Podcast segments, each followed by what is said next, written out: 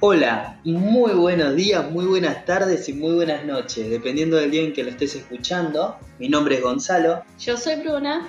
y estamos acá para otro episodio más de este podcast que todavía tiene el nombre de Para, bailar, la bamba. Ujú. Vamos a ver cuánto tiempo se queda ahí. Por ahora está. Sí, es un lindo nombre. Es un nombre hermoso. ¿Qué pasó? No sé si es un buen nombre, como lo dijo Bruna, no sé si está tan bueno. Esto es media mala onda hoy. o sea. No estoy en mi mejor momento, pero bueno. Bueno, Hay que cumplir con las obligaciones. ¿de qué vamos a hablar hoy, Brunita? Hoy vamos a contar una historia. Vamos a contar una historia de una persona realmente, para mí, muy admirable. Bruna me mira con una cara, pero porque yo soy. Es yo, un hincha pelota. Yo, yo admiro a las personas emprendedoras, a las personas que hicieron cosas gigantes en el mundo.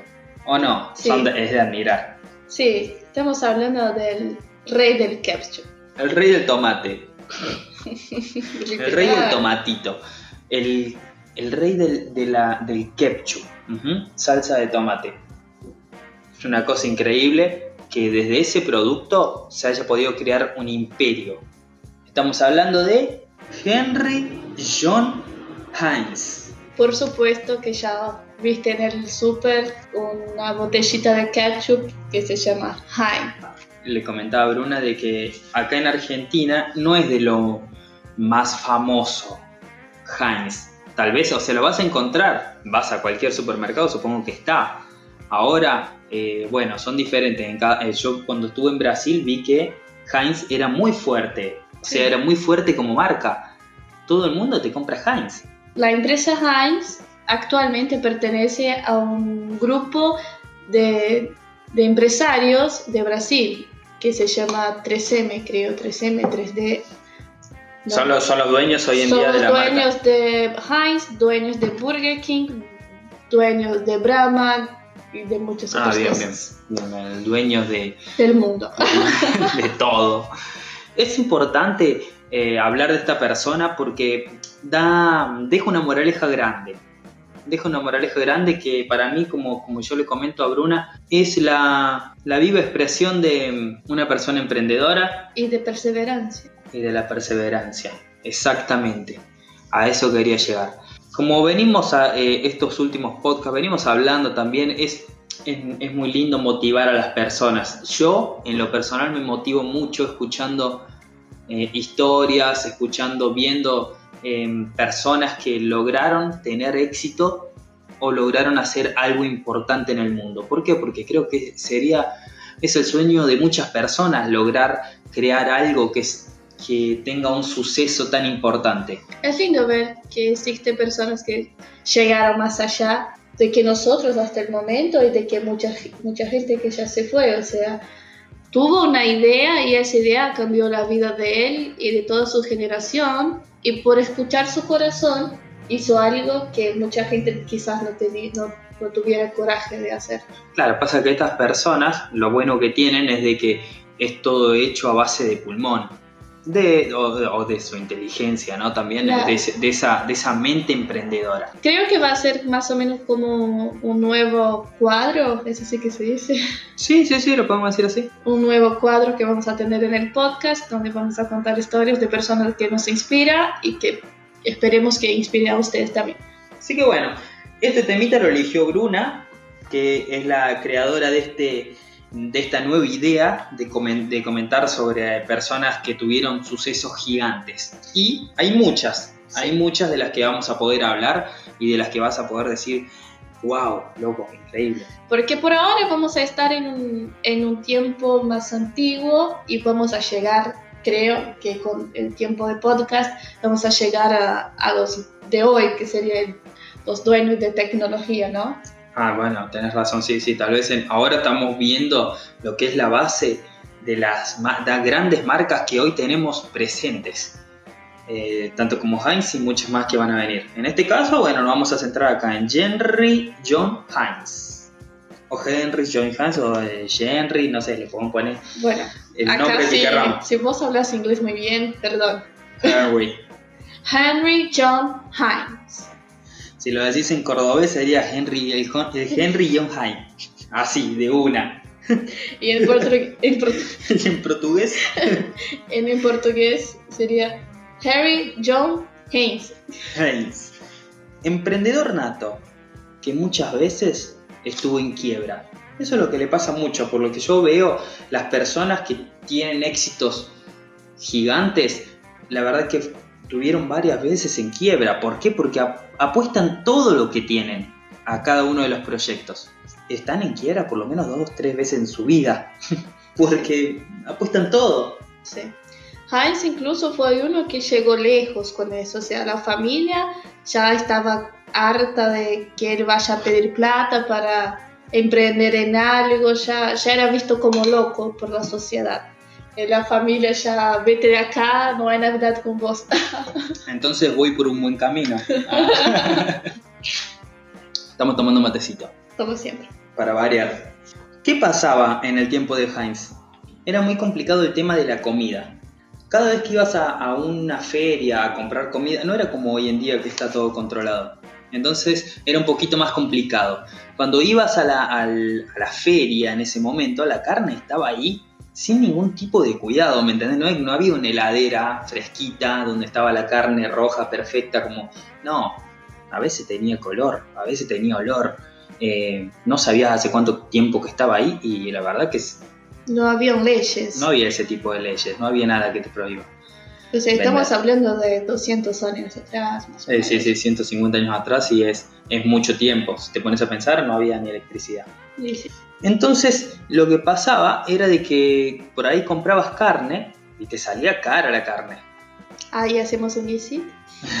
Un guisito, una carnecita a la parrilla, lo que sea, y anda a comerla vos.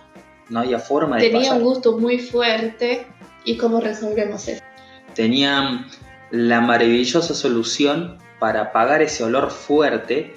Era una salsa que es una, una receta china de una salsa, o sea, muy, muy antigua, hace mil años, ¿me entendés? Una receta antigua de, de salsa de pescado, sí. Que se llamaba katsup. katsu. katsup. Era de pescado, o sea, mez- mezclaban carne con sabor a pescado, o sea, no era del más rico, pero zafaba como... Ayu- ayudaba, sí, ayudaba. que- ayudaba con que no sea asquerosa comer la carne. Vos te calculás que tenés que comer una carne, le tenés que poner salsa de pescado para poder comerla, era riquísimo. Heinz era un loco por, por ser alguien, por, ter- por tener un producto nacional, o sea, quería tener el producto nacional desde siempre. Y un día vio la oportunidad. Estaba ahí comiendo una carne horrible con su hermano, puso esa cosa de pescado y dijo, qué cagada, tengo que salvar el mundo.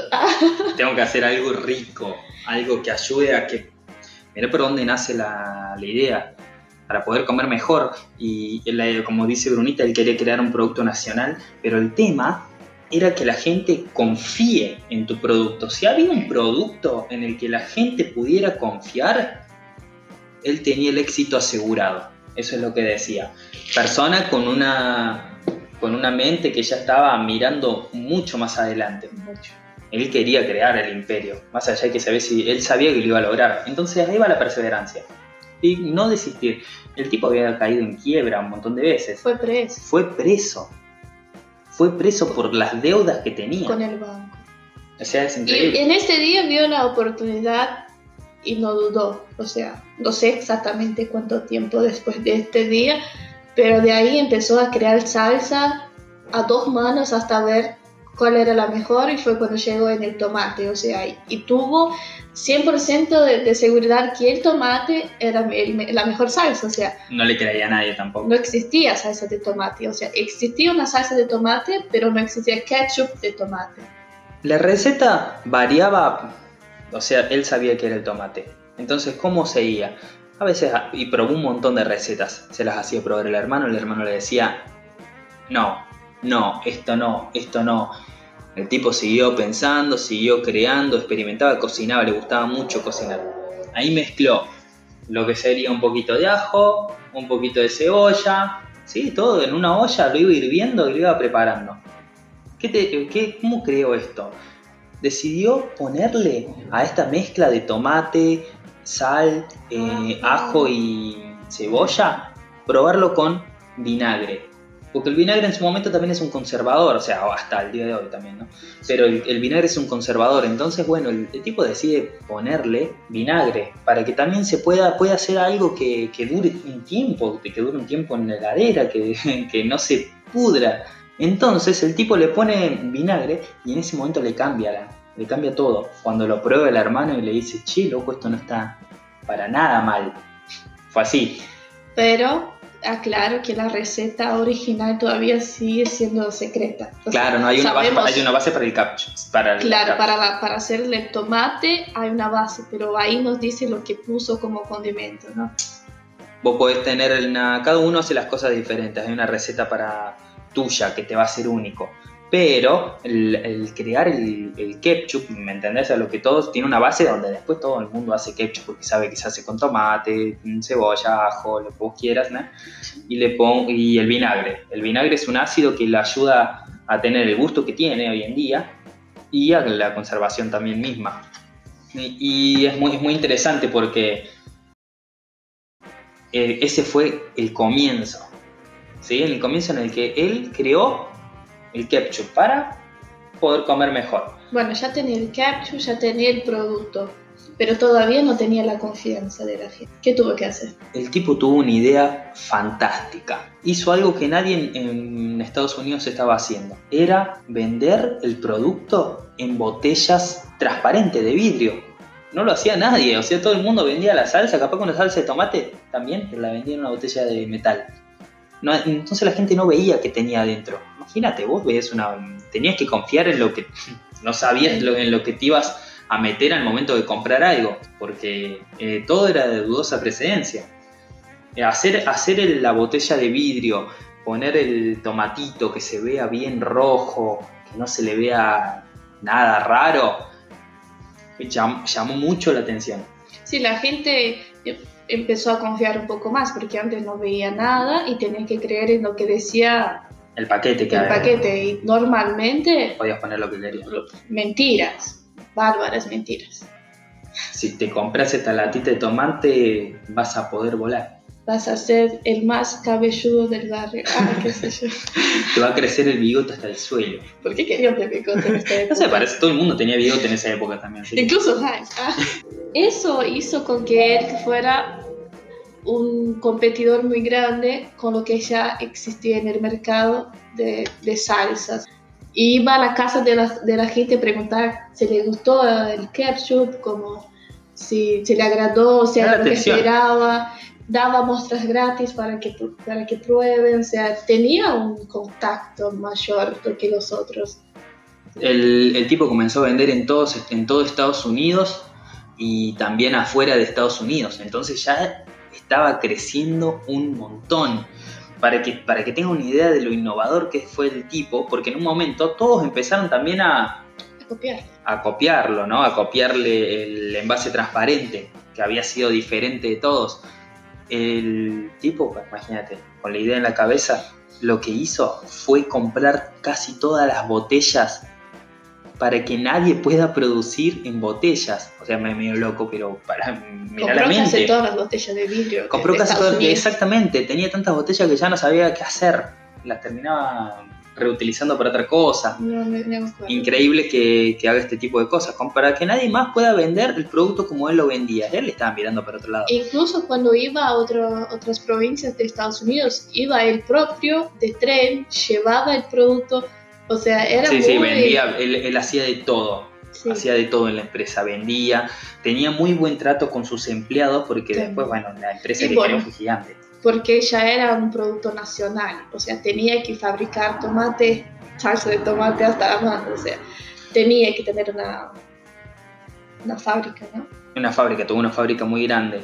El tipo fue el primero en tener un cartel de neón en, el, digamos, al público en Estados Unidos. Viste que ahora vas a Estados Unidos y hay carteles gigantes por todos lados, se vas a Las Vegas, ¿me entendés a, a lo que me refiero? ¿Cómo están?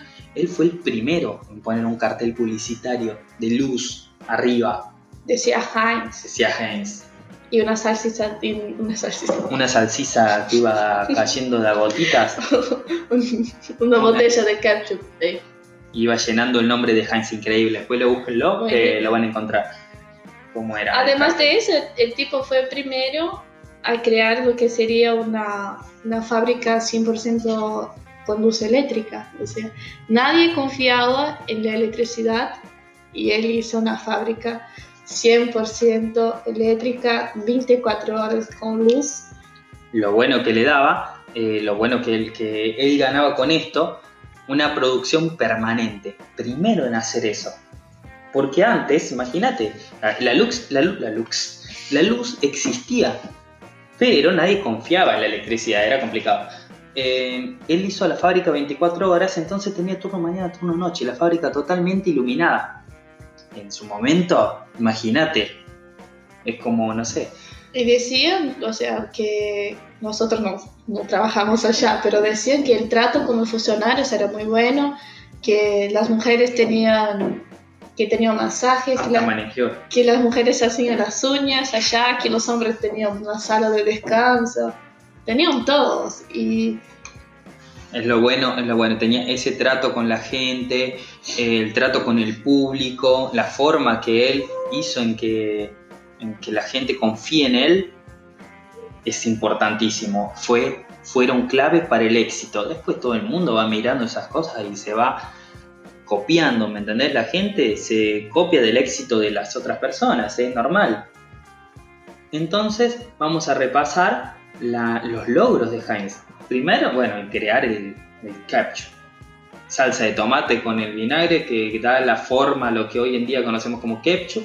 Botellas de vidrio para que la gente confíe en él, en su producto. ser el primero a usar publicidad lumínica, ser el primero a tener una fábrica automatizada y con luz eléctrica. Y también fue el primero a tener una producción de 24 horas.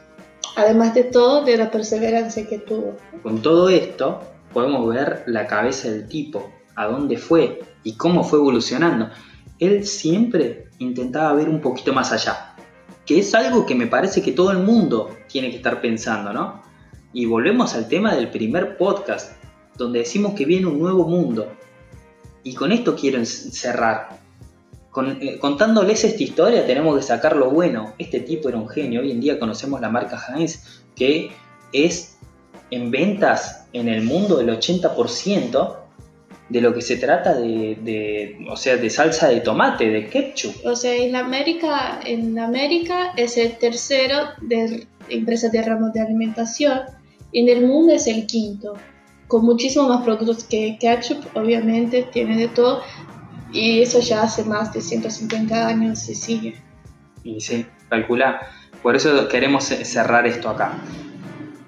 El tipo nunca desistió, cayó preso, invirtió todo. Él sabía de que si creaba algo importante, que en que la gente pueda confiar, se aseguraba el éxito. Fue llamado de loco, pero nunca, nunca, nunca dudó de, de que era capaz. Bueno, y toda esa historia nos deja una moraleja, que es confiar en nosotros mismos, confiar en nuestro potencial. Y no importa lo que la gente dice, porque la gente no quiere que nosotros progresemos. Porque si ellos no tienen, no ven lo que nosotros vemos, obvio que no van, a creer en nosotros. Nosotros vemos el mundo diferente de- del otro, tenemos nuestro propio mundo. Nosotros somos lo que importa, así que vos, si vos tenés un sueño, puede ser el más bizarro del mundo. Seguí tu corazón. Si vas a lograr o no, eso depende de vos. No pares. Veronita siempre dice las cosas como son, así que yo le creo y yo también lo voy a seguir intentando de esa forma. No hay que desistir, no hay que parar.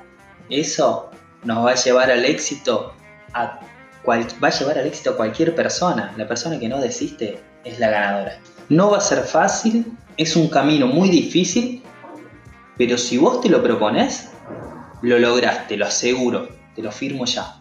Así que bueno, gente, con esto cerramos con esta historia de Heinz y espero que podamos seguir en un futuro clave para nuestro futuro. Pensar así, en grande, en que podemos llegar muy lejos. ¿sí? Así que bueno, gente, les dejo eh, el Instagram de Brunita que es... Que es nunasic-bajo. SIC, S-Y-C-bajo. Y yo, me vas a, a mí me vas a encontrar como gonza.ru. Ahí nos van a salir en las redes sociales donde se van a enterar cada vez que subamos otro podcast. Así que bueno, gente, les mandamos un beso y un abrazo muy grande y aguanten la cuarentena, aguante, aguante. Podemos ya cuando salgamos de esta, nos juntamos a tomar una birra. Besitos. Besitos.